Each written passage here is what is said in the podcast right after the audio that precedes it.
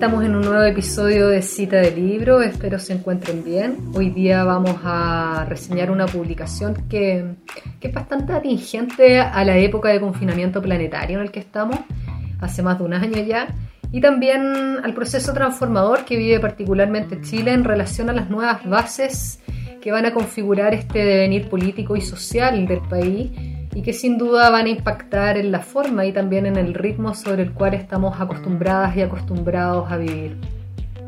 Respirare, Caos y Poesía, es un libro publicado por el filósofo italiano Franco Berardi, más conocido como Bifo. Acá tengo una copia. Este libro originalmente fue publicado en inglés, en inglés el año 2019 y en español el 2020. Y lo bueno es que esta versión traducida incorpora también una introducción que se llama El colapso respiratorio del 2020, haciendo alusión a una doble crisis respiratoria que ya vamos a, explorar en esta, en esta reseña de cita de libro. Porque el año 2020 sin duda fue excepcional y muy poco nos podremos olvidar de lo, de lo vivido ya que marca y representa un punto de inflexión en, en innumerables aspectos sobre todo en la urgencia de afrontar el sofocamiento del caos, como bien lo expresa este filósofo italiano, que nos dice que el capitalismo nos está asfixiando. Ese es uno de los diagnósticos que podrán leer ustedes también en, esta, en este libro publicado por Bifo.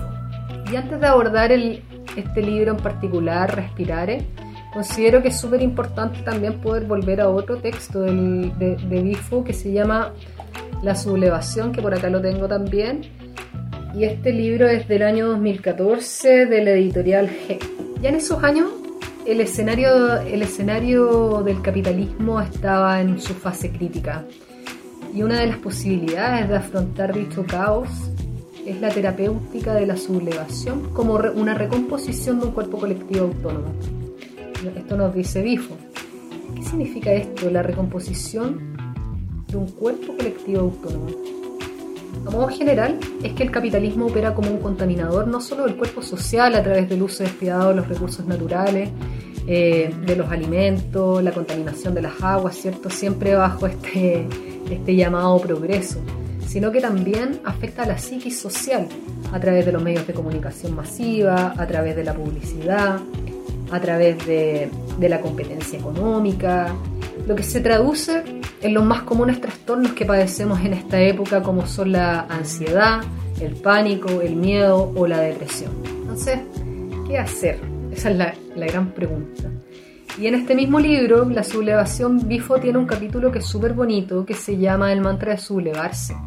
Porque como comentamos en un comienzo y citando ya a Bifo Berardi, él dice, la respiración colectiva está fragmentada, individualizada, sometida a ritmos, a los ritmos cada vez más veloces de la máquina virtual. Entonces, habría que dar paso a una posibilidad de poder cambiar este ritmo, eh, abrir paso a la creación, eh, de posibilitar otros ritmos que vayan a sublevar el pensamiento liso y superficial que, es tan constante en esta sociedad. Y, aquí su propuesta en Respirare caos y poesía.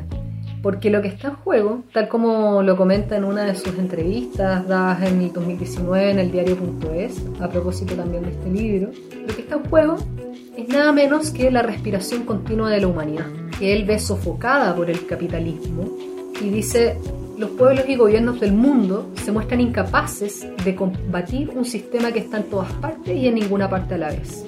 La poesía sugiere vendría a ser nuestra única respuesta. Nos encontramos en un estado de colapso, en un apocalipsis que ha estallado tras decenios de absolutismo financiero, nos dice Bifo. Este es el escenario previo a la pandemia, el que muy bien se ejemplifica en el cine con películas como Parasite, Joker o Sorry We que también son citadas en este libro. Por ejemplo, esta última que la vi el fin de semana aborda la, la crisis financiera y las condiciones laborales paupérrimas a las que se ven sometidos los individuos a cotidianos bastante insoportables de, explotación que finalmente provocan descalabros mentales. Y, hoy día con la pandemia Imagínense cómo esto se intensifica y se acelera. Bifo aquí lo explica de manera, de, manera magistral, a mi parecer, porque él dice que, que el virus actúa como un recodificador. Entonces, el virus biológico recodifica todo el sistema inmunitario de los individuos y tras ellos al de los pueblos. Luego, el virus opera a un cambio de esfera, es decir, pasamos de la esfera biológica a la esfera psíquica, provocando miedo y distanciamiento social. Este escenario caótico que baila al ritmo más bien de los mercados y no de la vida, y aquí podemos hacer una analogía con los distintos movimientos feministas que han dado una lucha, ¿cierto?, por poner a la vida como centro y no a los mercados, porque estamos ante una asfixia que, es literal, que, no, que nos impide respirar, asfixia por un tema económico, asfixia por el tema de la salud, ¿cierto?, precaria que, en la que estamos, y también asfixia por estas constantes prohibiciones en una sociedad de control, en donde producto del virus eh, y del confinamiento también eh, se ha acentuado este, estas prohibiciones en este estado de excepción constante que se ha transformado en una normalidad.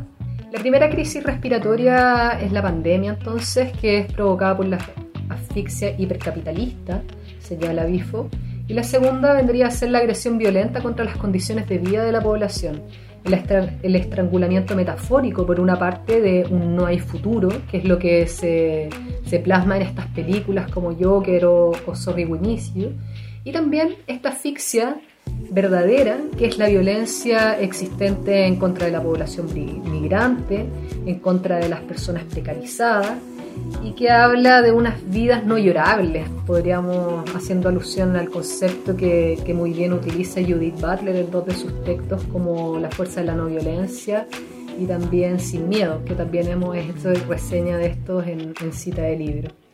Y Bifo propone una terapia, propone la terapia de la poesía. Dice modificar el ritmo para retomar la respiración, porque nos encontramos en un umbral y así también se llama su último libro, El umbral, que reúne una de sus reflexiones sobre, sobre este presente de emergencia. Y, y este umbral, advierte, oscila entre la luz y la oscuridad, pero también viceversa. Y ya en el capítulo final que se llama Expiración, comenta que, que, esta oscilación vendría a ser también la, la, historia de los movimientos sociales, que es la ilusión compartida de simpatía entre organismos sensibles y conscientes que se unen a un proceso social.